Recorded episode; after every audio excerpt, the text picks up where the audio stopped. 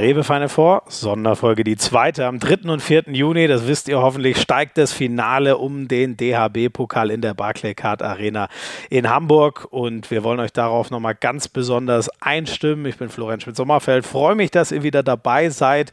Das Rewe Final Four, die Sonderfolgen dazu. Na klar müssen die von Rewe präsentiert werden. So ist das, so bleibt das auch. Rewe ist ja inzwischen seit sechs Jahren treuer Partner von der HBL. Noch viel länger übrigens auch schon vom DFB und die haben damals zusammen eine coole Seite, ein cooles Programm ins Leben gerufen. Torhunger. Könnt gerne mal auf torhunger.de vorbeischauen. Da findet ihr gute Trainingstipps äh, und alles Mögliche so rund um die Ernährung, eben nicht nur von Profi, sondern auch von ähm, Hobbysportlern. Zum Beispiel wie trinke ich eigentlich richtig? Wie viel muss ich trinken? Was sollte ich so trinken? Worauf muss ich achten? Das ist so ein Thema auf torhunger.de. Gast Nummer zwei, Florian Kehrmann. Mr. Lemgo. Wer könnte Lemgo bitte besser repräsentieren als Flo Kehrmann? Letzter Pokaltriumph ist schon ein bisschen her. 2002 haben sie das Ding gewonnen. Und die waren seitdem nicht mehr dabei beim Rewe Final Four. Also es ist eine ewige Ära jetzt zu Ende gegangen. Es wird sehr schön rauskommen, wie sehr er sich darauf freut, der Flo Kermann, weil für ihn Hamburg was ganz, ganz Besonderes ist. Und er erinnert sich noch lebhaft an einen irren Empfang in Lemgo 2002 und hat eine sehr, sehr geile Anekdote von der Busfahrt. Äh, da hat ein Teamkollege irgendwie ein bisschen zu viel getrunken. Ihr wisst, was ich meine. Viel Spaß. Zweiter Verein ist dran. Ihr wisst ja, was wir hier machen. Wir holen uns alle ans Mikrofon, die am Rewe Final Four teilnehmen. Kiel hatten wir schon, jetzt kommt der Gegner von Kiel und den TBV Lemgo kann ja keiner besser repräsentieren als Mr. Lemgo. Florian Kermann, ich freue mich sehr, dass du da bist. Ja, hallo. Du sitzt ja gerade in der äh, Geschäftsstelle in Lemgo. Was hast du bisher so gemacht heute den Tag? Training war schon, ne? Ähm, ja, heute Vormittag äh, ein bisschen Video geschnitten, ein bisschen Vorbereitung gemacht äh, auf Wetzlar. Und ähm, ja, dann geht es irgendwann in die Halle, Training.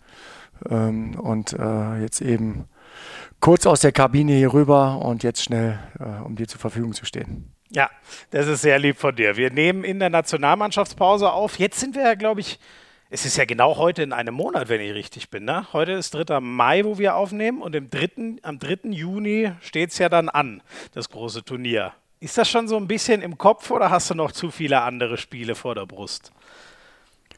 Ja, ich glaube, wir haben äh, eine besondere Situation äh, durch Corona, jetzt gerade auch im Mai für uns. Ähm, wir haben auch acht Bundesligaspiele vor uns und äh, mhm. natürlich ist jetzt auch dieses große äh, Gefühl, das Final vorkommt, äh, bei uns immer wieder so ein bisschen nach hinten gedrückt worden. Das heißt, erst äh, waren wir heiß drauf, das letztes Jahr zu spielen, dann im, im Sommer irgendwann, dann hieß es auf einmal im äh, Februar wird es gespielt. Jetzt wurde es nochmal verlegt, dann wurde es nochmal um drei Tage verlegt. Also es wurde immer so ein bisschen weggedrückt. Und ähm, ja, durch die Bundesliga jetzt im Mai ähm, wird es natürlich auch so ein bisschen in den Hintergrund ge geraten. Aber ich glaube, präsent war es die ganze Zeit. Gerade auch, glaube ich, mit dieser Besonderheit, dass wir seit sehr, sehr langer Zeit, ähm, trotzdem wir ein äh, Traditionsverein sind, endlich ja. mal wieder dabei sind.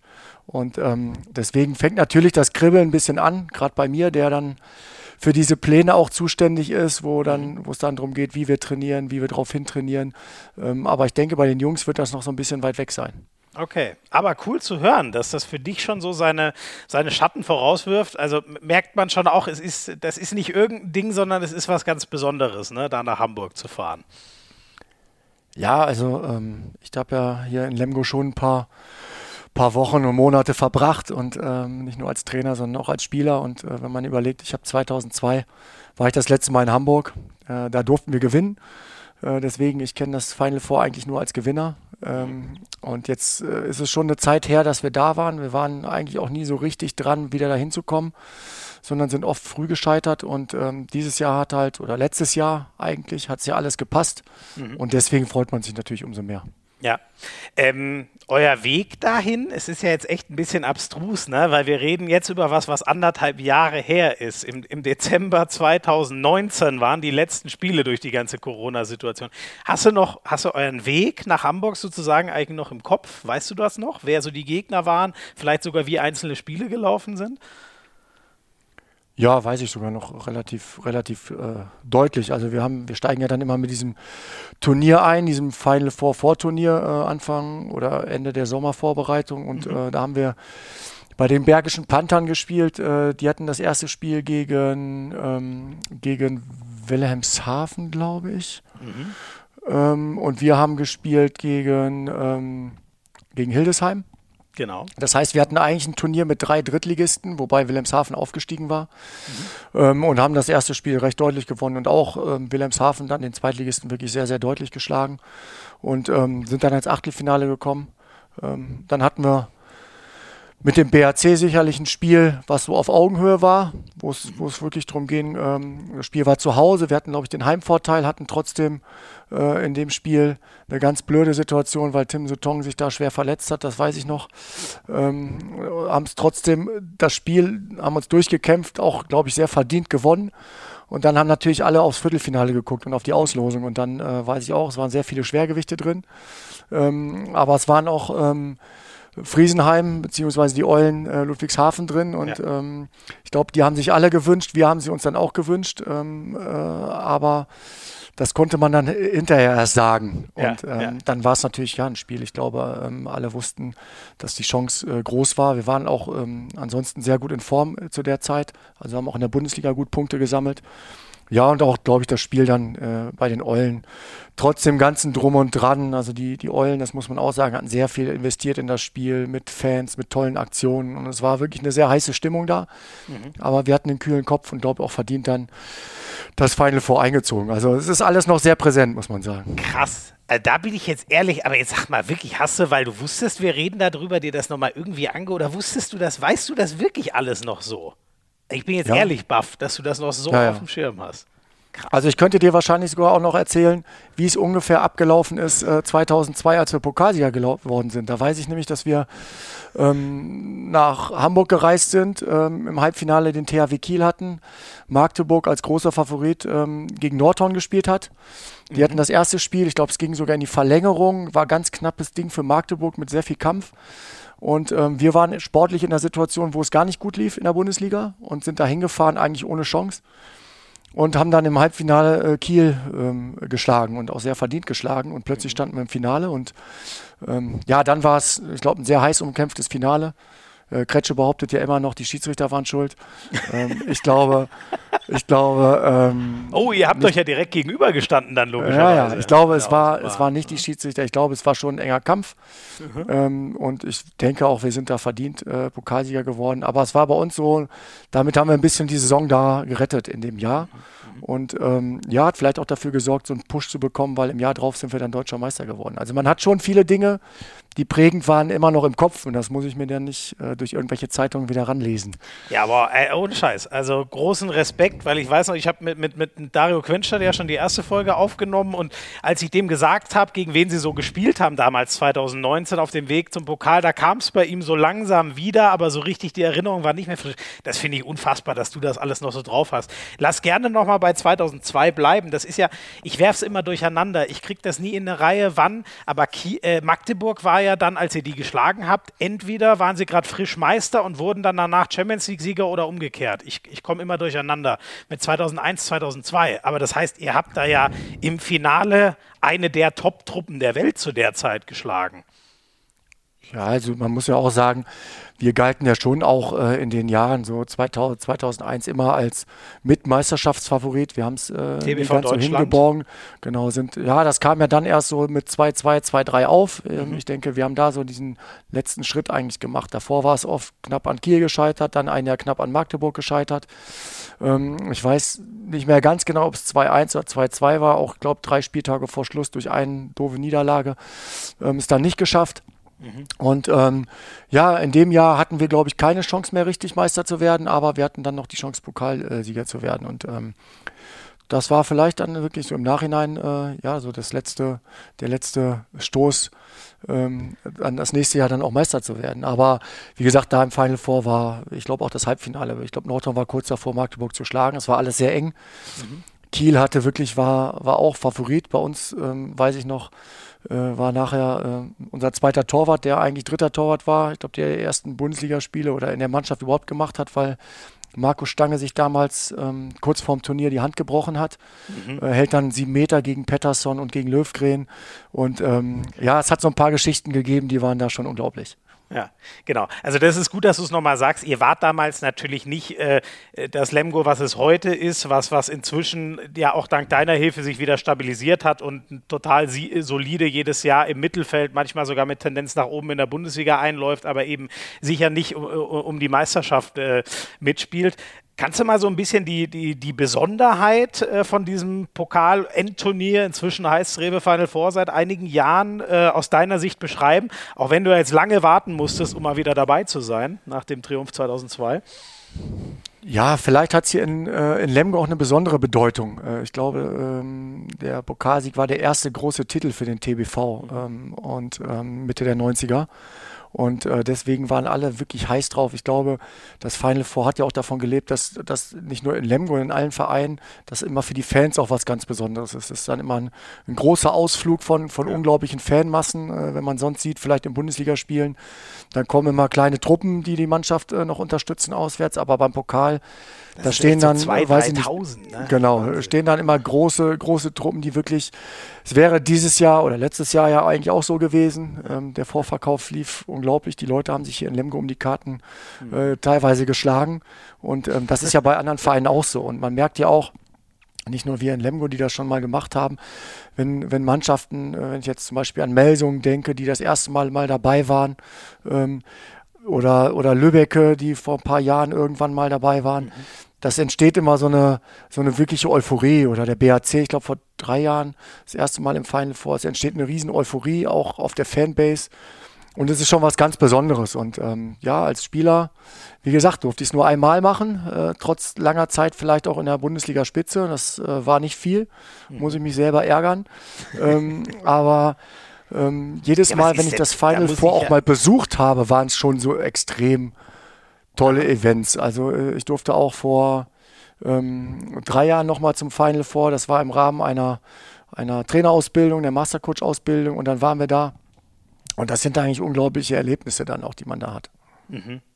Geil. Das ist, äh, ich würde natürlich auch gerne mit dir nur weiter über sowas reden, aber da muss ich ja schon noch mal einer nach, einmal nachfragen. Du hast ja alles äh, gewonnen. Du hast WM gewonnen.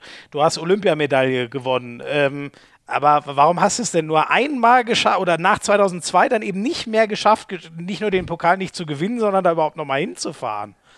Das passt zu ja, dann, dir ja gar nicht. Da müsste ich wahrscheinlich jetzt wirklich mal nachlesen äh, und, und gucken, in welchen Runden wir wann äh, wirklich dann ausgeschieden sind. Ähm, ich glaube, es waren äh, dann oft auch wirklich bittere Niederlagen. Also ich kann mich daran erinnern, wir haben teilweise dann gegen Zweitligisten verloren in der frühen Runde. Mhm. Ähm, mhm. Und äh, ich weiß auch, dass es eine Zeit gab, da haben wir sehr viel ich sage mal, auch dann äh, ein bisschen Lospech gehabt. Das heißt, ich glaube, wir haben drei Jahre hintereinander oder zwei Jahre hintereinander gegen THW Kiel dann im Achtel- oder Viertelfinale ja. gespielt. Okay. Zu der Hochzeit der Kieler und ähm, ja, es passte irgendwo nicht. Ähm, und äh, wenn man dann mal Losglück hatte, dann haben wir es einfach auch nicht genutzt. Also so selbstkritisch muss man, glaube ich, auch sagen, ja. äh, sein. Ähm, und in Phasen, wenn man dann als ähm, Mannschaft, die vielleicht um Platz 4, 5 spielt, ähm, dann nicht das Losglück hat und die richtige Situation und zum richtigen Zeitpunkt vielleicht auch jemand Falsches erwischt in, in, in der, mhm. im Spiel, dann, dann ist es auch schwer, das zu erreichen. Und äh, das sieht man jetzt auch wieder. Also ich glaube, selbst Spitzenmannschaften haben das Final Four nicht einfach so immer in der Tasche. Und äh, das sieht man immer wieder. Ja. Apropos Lospech, hast du gefühlt, dass ihr dann mit der Halbfinalauslosung doch einmal wieder das alte Lospech äh, hattet, dass ihr ausgerechnet Kiel äh, bekommen habt? Nein, ich glaube, äh, wenn man beim Final Four ist, dann ist es völlig egal, gegen wen man spielt. Und ähm, ich glaube, äh, zu dem Zeitpunkt, wo das ja war, ähm, im, im, im, Frühjahr 2020, äh, konnten wir mit der Auslosung sehr gut leben. Wir hatten äh, in 2020 waren wir ungeschlagen Mhm. bis Mitte März. Wir hatten einen unglaublichen Lauf. Wir waren eigentlich super in Form und jeder hat sich darauf gefreut, dass im äh, April das Final Four stattfinden kann. Und wir wussten auch, dass Kiel durch die ganze Belastung schon so ein bisschen am Stock ging und ähm, hatten da auch uns wirklich was ausge, ausgemalt. Ne? Und jetzt, ähm, ja, jetzt müssen wir mal gucken, wie es dann Anfang Juni ist. Äh, ich glaube, der Mai wird, der wird hart für, für alle Vereine. Ja. Ähm, aber wir werden nicht nach, nach Hamburg fahren, um äh, Kiel dann irgendwie diese Finalteilnahme zu schenken oder sonst was, sondern wir werden kämpfen. Ja. Ähm, da freuen wir uns drauf. Ich finde, das gehört ja, also das sind ja die geilsten Pokalgeschichten, wenn am Ende sowas, sowas gut geht, ne? Die berühmten eigenen Gesetze, die das Ding hat. Ihr werdet ja dann aber auch so richtige Kieler Wochen haben. Ne? Es ist so ungefähr im Abstand von vier, fünf Wochen, also in einem Monat, wo ihr sie dreimal spielt. Ne? Es ist, glaube ich, sogar euer letztes Ligaspiel vor dem Final Four, wenn ich richtig bin, an einem Montagabend. Ich habe mir eben euren Spieler noch mal angeguckt. Ähm, ihr spielt als letztes Kiel, dann spielt ihr sie im Final Four und dann spielt er sie noch mal ganz vorletzter Spieltag in der, in der Saison. Ist das irgendwie gut oder schlecht? Wie schafft man es da in den dreien am besten, dieses Pokal-Halbfinale zu gewinnen? Ja, ich glaube, wenn ich mir jetzt ein Spiel aussuchen dürfte äh, von den dreien, würde ich wahrscheinlich das Pokal-Halbfinale nehmen. Mhm. Ähm, wenn ich mir zwei aussuchen dürfte, wäre es wahrscheinlich auch dabei. Ähm, ja, also ich glaube, wir haben Pfingstmontag das Kielspiel, ähm, dann am Wochenende drauf ist nochmal äh, ein Bundesligaspiel, was nicht Kiel ist.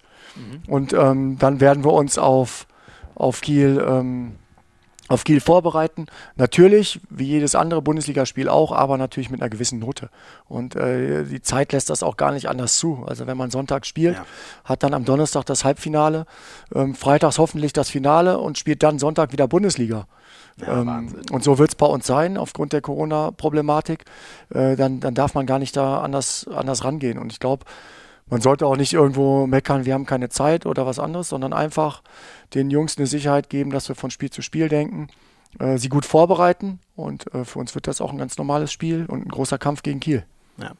Ich muss mich einmal kurz entschuldigen. Ich hoffe, man hört das nicht zu sehr, aber irgendein Nachbar fängt hier jetzt ausgerechnet, wenn wir hier abends schön Podcast aufnehmen, an zu bohren. Ich hoffe mal, das, das stört nicht zu sehr. Wenn doch, bitte ich sehr zu entschuldigen. Kann Flo Germann nichts dafür. Das ist alles meine Schuld oder eben die von meinem Nachbarn.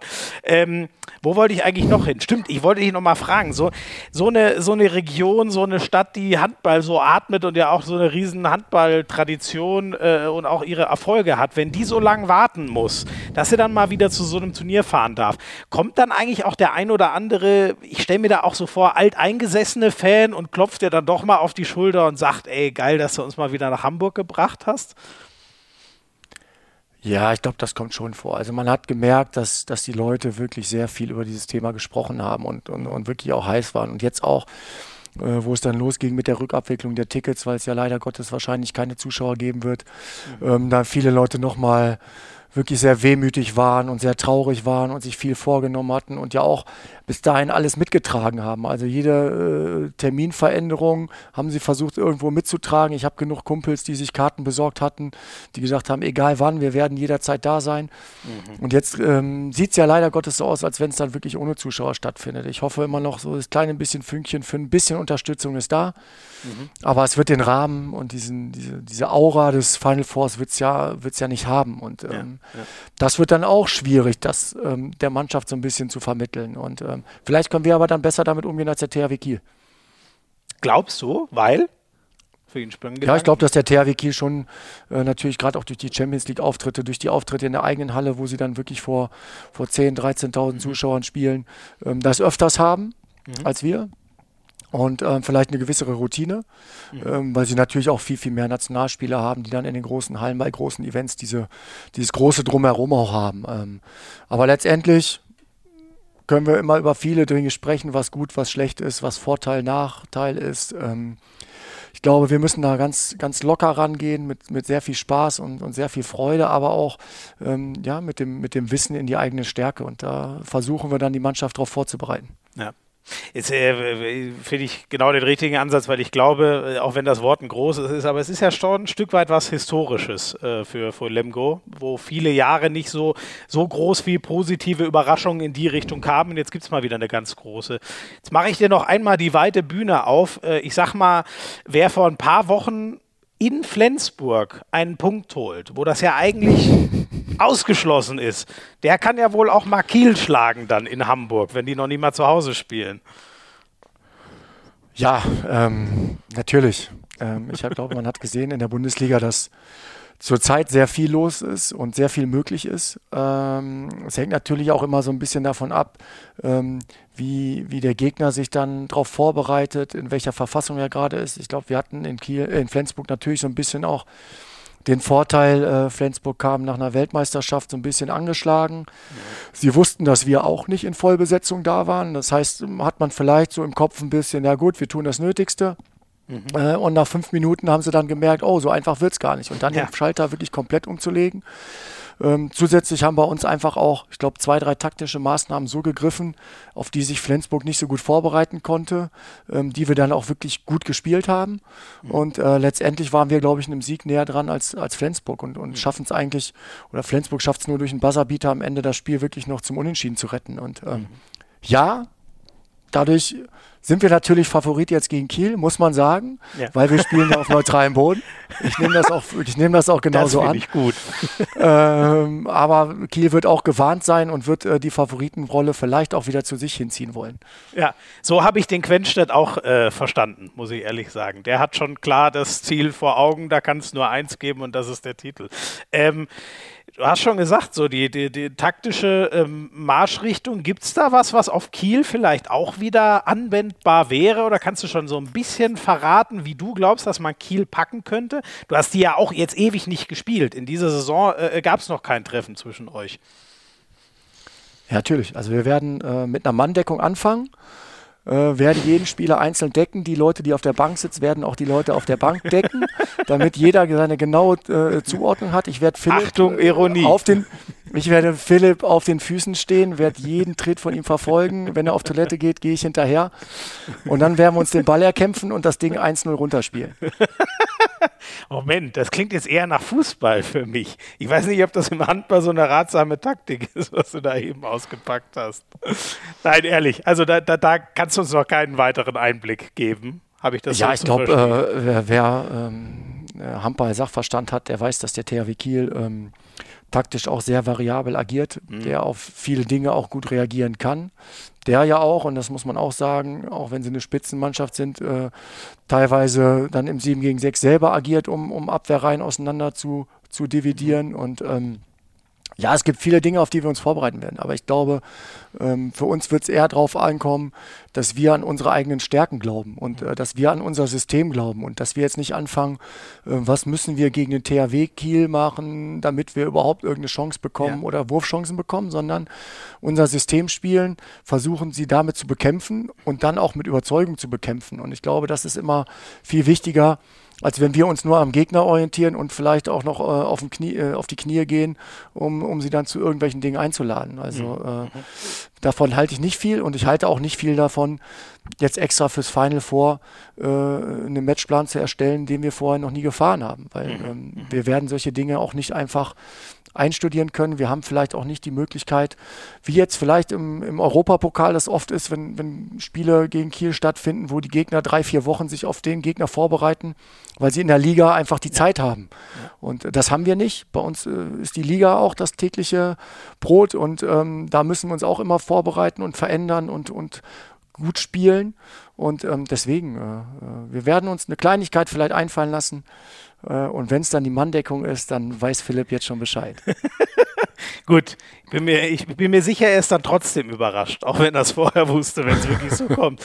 Ähm, äh, eins vielleicht noch so zum, äh, zu, zu, euren Qualitäten. Du hast schon gesagt, ihr wollt einfach euren Plan spielen. Was, was mir so hängen geblieben ist aus den letzten Wochen, ähm, ihr habt äh, viele ganz enge Dinger äh, gehabt. Ihr habt die aber eigentlich alle auf eure Seite gezogen. Die, die Niederlagen waren gegen größere Teams eher deutlicher, aber ähm, wenn es knapp war, habt ihr immer mit ein, zwei Toren. Das gab es regelmäßig in den letzten Wochen. Kann man euch so richtig äh, Crunch-Time-Qualität äh, unterstellen, was ja für so ein Pokalturnier nicht so verkehrt wäre?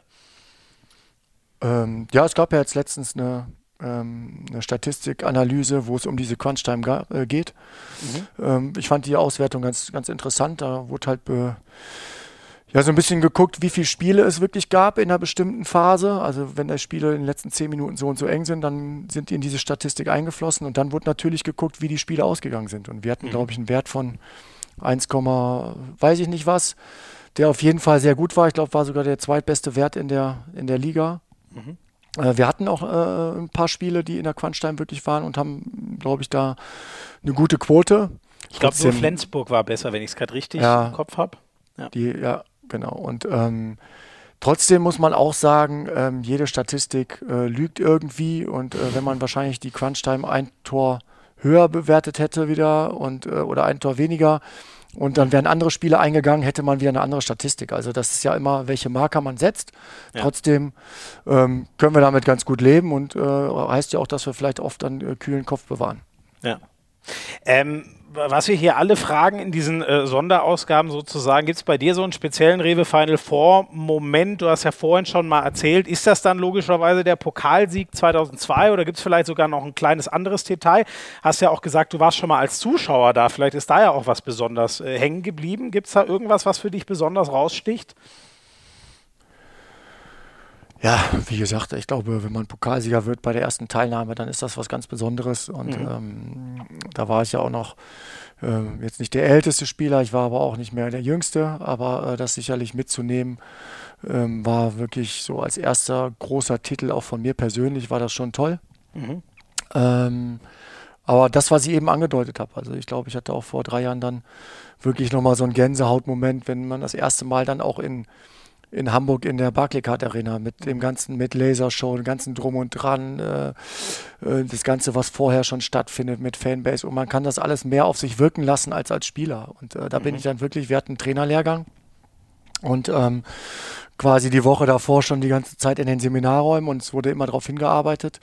Und ähm, ja, dann konnte man eigentlich sehr entspannt sich die Spiele irgendwie angucken und das wirken lassen. Und das war auch dann wirklich tolle Momente und da kam auch so dieser Entschluss, eigentlich müsste man da auch nochmal wieder hin.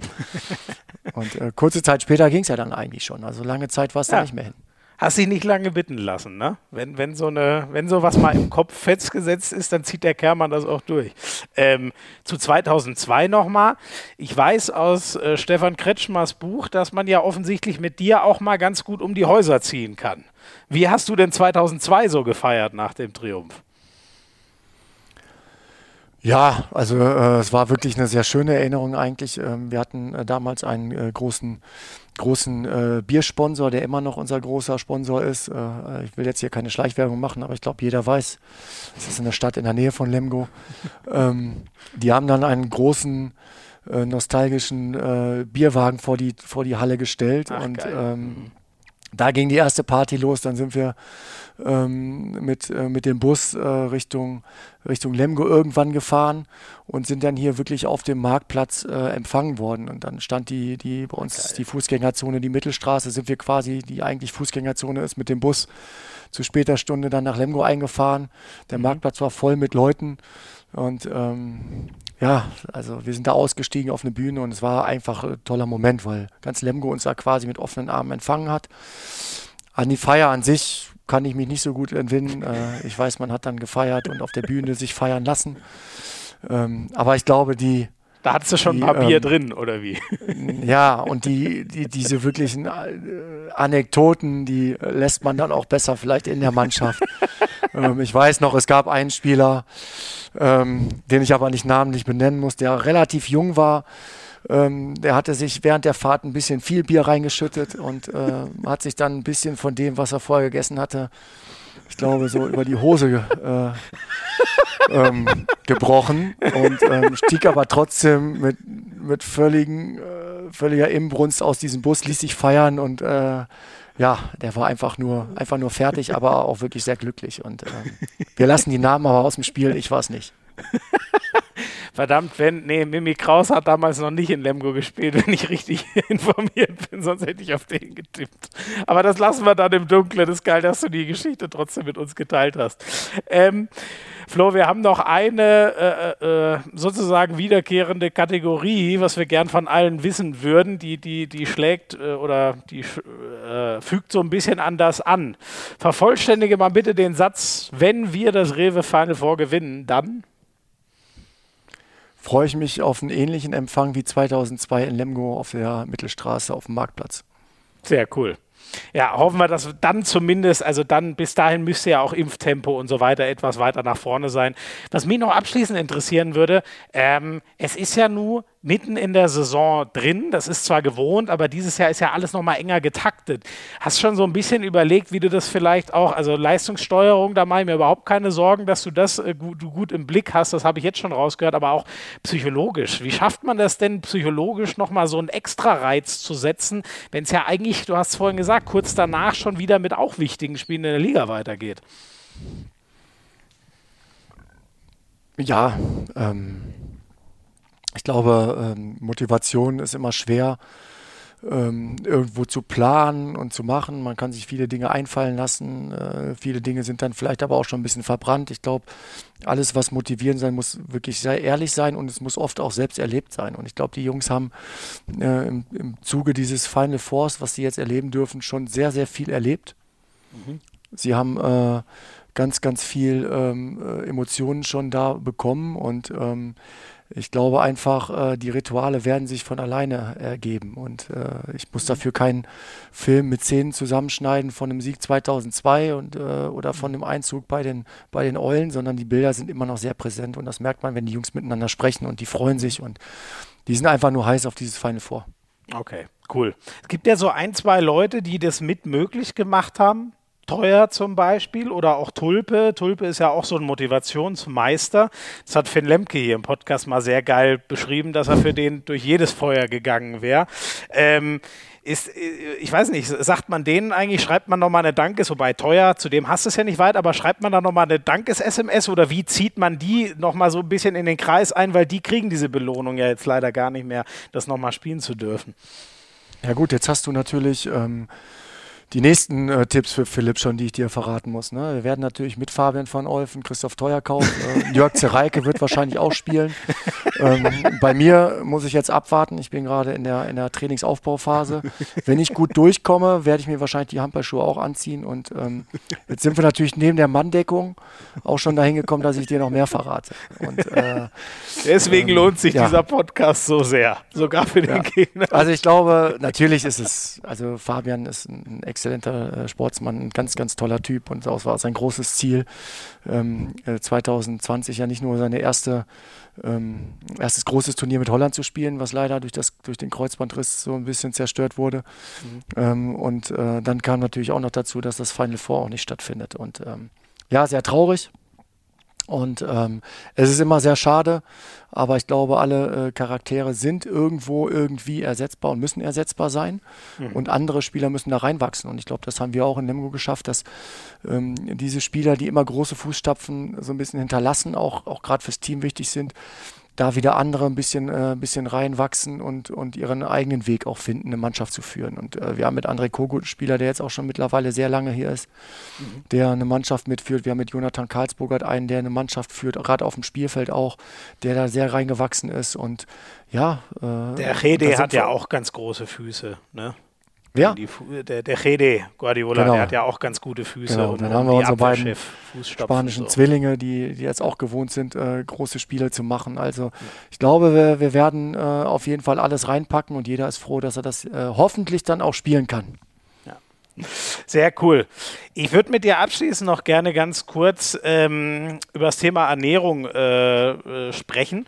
Ähm, sind ja alle sehr, äh, ja, einfach sehr dankbar von, von Liga-Seite, dass die Rewe da so an, an Bord geblieben ist ähm, bei dem Final Four, weil es ja ein Jahr lang ausgefallen ist, der Pokal ein Jahr lang nicht in der Form gespielt werden konnte und trotzdem, ähm, das, dieser ganze Podcast hier ist ja auch so ein, so ein kleiner Dank an, an die Rewe, einfach, dass sie da immer dabei geblieben ist. Ähm, wie ist denn das bei dir? Ähm, also als, als, als Spieler, ähm, ich weiß gar nicht, war das schon ein großes Thema zu deiner aktiven Zeit? Hat, hat, ging das da schon los mit, mit Ernährung, dass man da richtig drauf achtet oder kam das eher danach? Also erstmal glaube ich, ähm, dass ich froh bin als Spieler, als auch als, als Trainer. Ich finde, der Handballsport ist sicherlich, entwickelt sich da auch hin, dass es immer wichtiger wird. Ähm, mhm. Es ist da auch wichtig, äh, eine gute Ernährung zu haben. Trotzdem glaube ich, sind wir eine Sportart, die jetzt nicht wie vielleicht der Radsport oder, oder wirklich Ausdauersportarten, wo das noch eine wirklich ganz, ganz, ganz extreme Rolle spielt. Also beim Skispringen, wenn ich mir angucke, wenn die eine Pizza zu viel essen, dann ja. äh, kommen, fliegen sie auf einmal nicht mehr den Berg runter. Und, Am besten ähm, gar nichts essen als Skispringer. Ja, trotzdem glaube ich, dass es einfach immer mhm. professioneller wird. Ähm, es gibt, äh, es gibt, glaube ich, äh, trotzdem immer wieder auch Beispiele äh, im Profisport, nicht nur im Handball, auch im Fußball, ähm, dass man, das nicht nur Ernährung ist, ähm, ich mhm. glaube, es geht auch bei jedem Einzelnen um die Konstitution und ähm, ähm, wie der Körper dann darauf reagiert. Aber natürlich ist so ein Partner wie Rewe, äh, wo es ja auch sehr viele gesunde Sachen gibt äh, und nicht nur, nicht nur die schlechten Sachen, äh, äh natürlich ein guter Partner. Und mhm. Ja, also es wird alles professioneller äh, äh, und dazu gehört die Ernährung und die Spieler achten da immer mehr drauf. Da geht es nicht nur um die Zusatzernährung beim Krafttraining, sondern da geht es natürlich auch schon darum, ähm, wie wir die Regenera Regeneration unterstützen können äh, nach Spielen, dass wir da schnell die, die Speicher wieder auffüllen und das ist natürlich ein Thema. Aber, und da bin ich auch ganz froh drum, ich glaube, äh, wir dürfen im Handball auch nach tollen Siegen beim Final Four auch mal ein Bier trinken und werden trotzdem Sonntag ja. unsere Leistung bringen im ja. Spiel danach. Und äh, deswegen äh, mhm. macht das den Handball auch so sympathisch. Und ich weiß, das gibt es auch im Fußball. Ja. Und bei euch ist ja schon auch so, ne, diese, wenn ich sag mal, die, die, an die Generation deutscher Trainer, die so in den letzten fünf, sechs Jahren oder was, äh, wie du oder Benno, die alle angefangen haben, oder Ben Matschke könnte man alle nehmen. Ihr seid ja auch alle noch top in Schuss. Liegt das auch an Ernährung oder machst du zum Beispiel auch noch sehr viel Sport? Weil die Gefahr ist ja schon da, dass man, wenn man mal so viel Sport betrieben hat wie du zum Beispiel, wenn man aufhört und weiter isst, dass sich dann sehr schnell so ein kleines Bäuchlein bildet. Sprichst du aus eigener Erfahrung? ich, mö ich möchte jetzt wirklich nicht behaupten, dass ich mal so viel Sport gemacht hätte wie du, aber ein Stück weit spreche ich aus eigener Erfahrung. Nein, ich glaube, ähm, bei mir ist das so eine gesunde Mischung. Also ich mache sehr, sehr viel Sport noch, mhm. ähm, glaube ich. Ähm, äh, ich habe aber auch ähm, ja, das Privileg, ich darf einmal die Woche noch bei der, unserer zweiten Mannschaft und der A-Jugend ein bisschen mittrainieren, mhm. kann mich da fit halten. Ich habe eine sehr, sehr ambitionierte Altherrenmannschaft, äh, wo ich auch dann teilweise manchmal bei der ersten Herrenmannschaft ein bisschen beim Fußball mittrainieren darf. Mhm, mh. ähm, und äh, mache natürlich andere Sportarten auch sehr, sehr gerne. Und ähm, ja, dann darf man auch manchmal Sachen essen, äh, die ich sag mal, nicht so gesund sind. Man muss es aber natürlich trotzdem in Maßen halten. Und ja. ähm, ich hoffe, dass ich das noch sehr, sehr lange, sehr, sehr lange so schaffe. Ähm, ist vielleicht auch äh, eine Geschichte, dass, dass ich nicht so lange gespielt habe, bis mich äh, die Leute vom Spielfeld getragen haben, sondern vielleicht dann auch ein, zwei Jahre vielleicht auch zu früh aufgehört habe. Ähm, ich sage halt nur zu früh, äh, damit der Körper auch weiter mitmacht. Und äh, mhm. deswegen bin ich froh. Ich bin jetzt schon seit 2014 quasi raus aus dem Profi-Handballsport, also dem aktiven. Und äh, kann, glaube ich, immer noch von mir behaupten, ich bin relativ gut in Schuss. Und das ist auch gut so und das muss aber weiter so bleiben. Ja. Erzähl gerne mal, wenn du so äh, zum Rewe-Markt mal fährst, was, was landet da unbedingt immer im Einkaufsladen? Woran kommst du nicht vorbei? Darf gerne auch was dann eben vielleicht nicht so gesundes sein, wenn du sagst, da, da, da kann ich einfach nicht ohne? Oh, schwer. Ich bin eigentlich eher so der Typ Einkaufszettel. Ähm, ich tue mir mal schwer, ah, äh, wenn, so? ich in, okay. wenn, ich in, den Markt gehe, äh, alles zu sehen, dann habe ich wahrscheinlich eher so, oh, das muss ich doch noch, das könnte ich vielleicht. Mhm. Da kann ich nicht widerstehen. Und deswegen ist bei mir eher der Typ, bin der Typ, ja, Zettel schreiben zu Hause, was brauchen wir? Und ähm, dann wird eigentlich danach auch mit System eingekauft. Stark, und, äh, deswegen okay. ähm, fordert das natürlich auch mal ein bisschen diszipliniert. Und wie ist es dann? Bist du dann aber so einer, die machen das ja auch immer clever, dass das richtig geile Zeug dann noch mal unmittelbar vor der Kasse steht. Kommst du da vorbei? Bist du auch so diszipliniert oder wandert da dann doch noch mal was in den Wagen, was nicht auf dem Zettel stand? Eigentlich habe ich da überhaupt keine Probleme mit. Also diese typischen, Wirklich? klar, also rauchen tue ich nicht, deswegen an den Zigaretten komme ich vorbei. Aber ähm, auch an den ganzen Süßigkeiten, also das ist mir, würde ich jetzt fast sagen, fast noch nie passiert dass ich da was äh, mitnehmen muss. Stark. Und ähm, okay. ja, aber ich beobachte immer ganz gerne die, äh, die Mütter, die mit ihren kleinen Kindern da lang geht und äh, ja. dann, das nächste brauchen wir nicht, das haben wir schon und das wollt ihr auch gar nicht. ja, und die Kinder dann immer so, Mutter, du bist so doof und wir wollen es doch eigentlich nur essen. Also bei mir ist das ja immer so, ich gehe dann durch, gehe da hin und denke mir, boah, das hätte ich jetzt auch gern. Ach, aber eigentlich will ich ja nicht nur eins. Ich gehe noch mal hinter zum großen Regal und kaufe doch die richtige Packung. Das ist leider bei mir der Lauf der Dinge. Ich bin da, oh Gott, ich bin da nicht diszipliniert. Flo, ich danke dir sehr. Das hat echt eine Menge Spaß gemacht. War sehr, sehr cool. Ich hoffe mal, Philipp Jecher hat nicht zu genau hingehört. Das nicht, ja, der wird ja gar nicht hinhören. Der muss sich ja gar nicht vorbereiten, deswegen. Meinst du? Na, ich weiß nicht, ob er sich das anhört. Das, gehe ich doch von aus. Dieser Podcast, der zieht doch weite Kreise in, in Handballerkreisen, hoffe ich ja, zumindest. Vielleicht habe ich, vielleicht hab ich es ja geschafft, ihn ein bisschen zu verwirren. ich denke auch, ich denke auch. Das muss das Ziel gewesen sein. Flo, ich danke dir sehr, sehr, sehr cool. Ich danke euch fürs Zuhören. Ihr dürft auch gerne mal auf dem YouTube-Kanal hier von der Liquimode HBL vorbeischauen. Da gibt es noch einen kleinen Videoclip, wo äh, alle, die so dabei sind beim Rewe Final Four, der Rewe nochmal Danke sagen für den Support und eine kleine Challenge gibt es dort. Und sonst, äh, wenn ihr es noch nicht gehört habt, die Folge mit Dario Quenstedt ist ja noch raus. Zwei weitere kommen noch. Bleibt uns gewogen und macht es gut. Ciao, ciao.